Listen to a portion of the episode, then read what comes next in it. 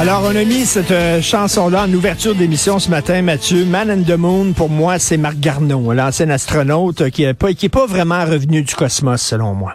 Non, en fait, et qui désormais qui une personnalité politique lunaire. C'est-à-dire hier, oui, c'était bien hier, on l'a vu euh, tenir des propos à propos du Québec, on en a dit un mot, mais il faut y revenir, absolument fascinant, où il nous dit globalement, il ne faut pas concéder au gouvernement du Québec les pouvoirs qu'il réclame, les pouvoirs qu'il croit nécessaires pour la langue, parce qu'il les utilisera de manière discriminatoire, parce qu'il les utilisera de manière illégitime. Dès lors, le Parlement, le gouvernement fédéral a pour fonction de protéger les droits des anglophones que les Québécois par eux-mêmes auraient tendance à piétiner.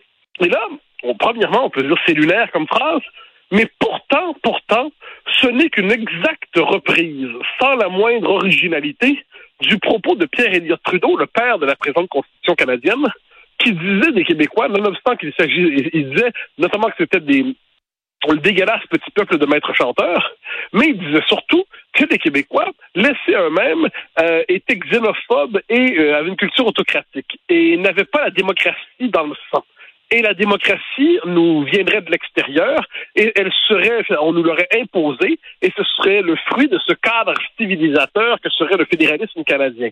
Donc les Québécois auraient besoin du, Canada non seulement pour leur prospérité apparemment, mais pour être démocrates parce que par eux-mêmes ils ne le seraient pas.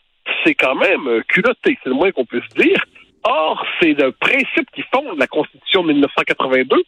Pierre-Éliott Trudeau Qu'est-ce qu'il veut en 82? Il se dit qu'il faut casser la capacité qu'a l'État national du Québec de placer la culture québécoise en son centre de France, la loi 101 et tout ça.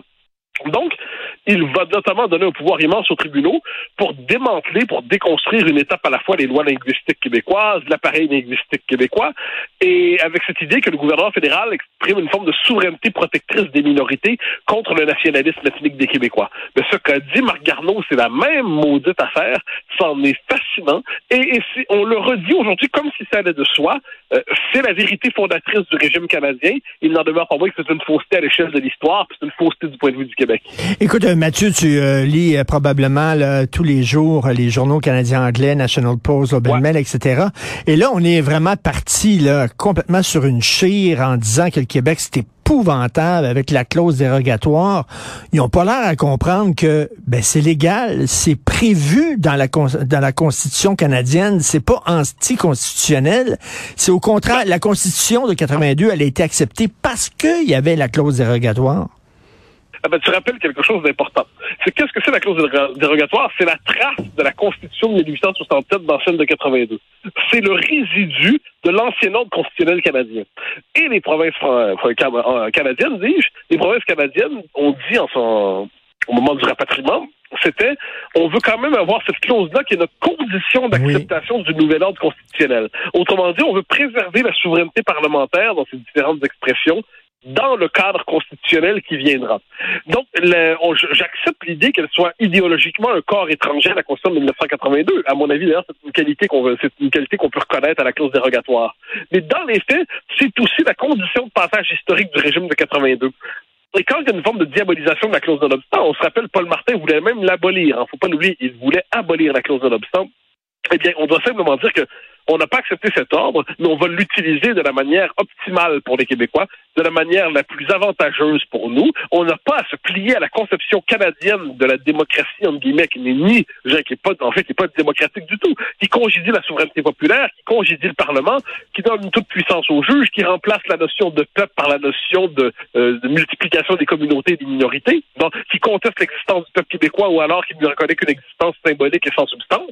Non, mais pourquoi les Québécois devraient-ils fonder de leur action politique à l'intérieur d'un paramètre qui est fait pour programmer leur disparition ou à tout le moins leur neutralisation. Pourquoi on accepterait de se soumettre à ça? Donc, on utilise les ressources juridiques qui sont les nôtres dans ce candidat tant qu'on ne l'a pas quitté. Et si ça fait brailler à Toronto, ben, ça les concerne, c'est pas notre problème. Parce que justement, Michel David écrit là-dessus aujourd'hui, en disant, bon Dieu, ça n'a ça, pas de sens. Et puis, euh, euh, je reviens à Marc Garneau, là, qui fait un parallèle justement entre la minorité euh, francophone à l'extérieur du Québec, la minorité anglophone au Québec. C'est n'importe quoi, là. Ouais, c'est surtout c'est une, manifestation de l'inculture.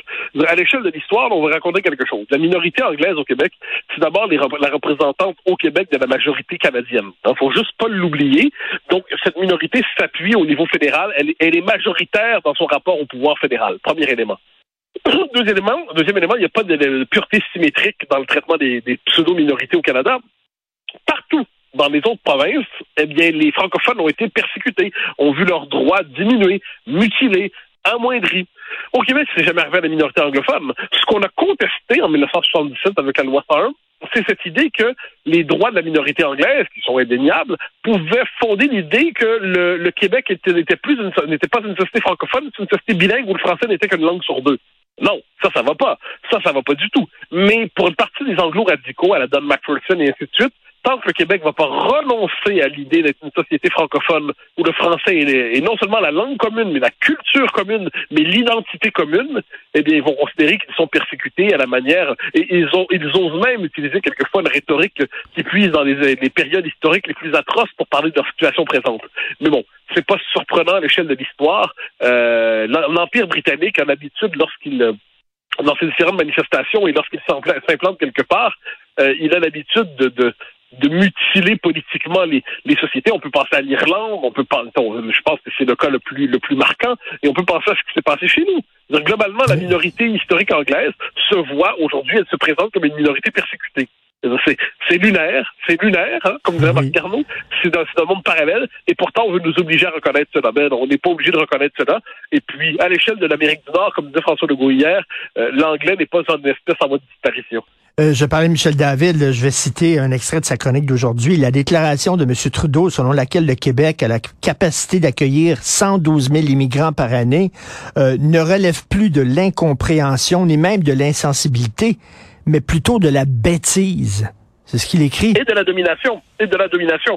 Parce que la bêtise, ça, ça, supposerait que, que Ottawa sait pas ce qu'ils euh, ne savent pas ce qu'ils font. Or, Ottawa sait ce qu'il font. Le gouvernement fédéral sait ce qu'il fait. 112 000, c'est une manière de dire, vous, le Québec, vous pensiez fixer vos propres paramètres, vous pensiez maîtriser votre débat sur l'immigration, vous pensiez fixer les paramètres de votre immigration. Eh bien non, on s'en contrefou. Vous ne décidez rien. C'est nous qui vous disons quoi faire. Et puis, si vous voulez pas le faire, ben, payez-en le prix. Donc, Ottawa, c'est pas de la bêtise. Moi, c'est un geste de domination pur et simple où on nous dit que finalement, c'est la souveraineté canadienne qui prime une fois pour toutes et l'illusion des pouvoirs québécois en immigration se décompose sous nos yeux. Ensuite, on peut bien compter des histoires comme on veut. Euh, moi, je pense que c'est le régime canadien qui a entrepris à l'échelle de l'histoire de mater une fois pour toutes la différence québécoise et qui prend les moyens nécessaires pour cela.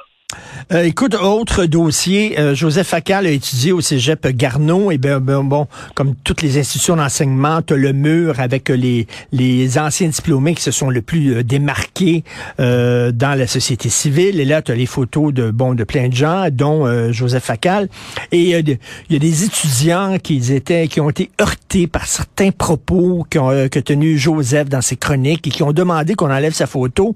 Eh bien, les imbéciles du cégep Garneau euh, ont obtempéré et ont enlevé la photo de Joseph. Faut-tu être niaiseux?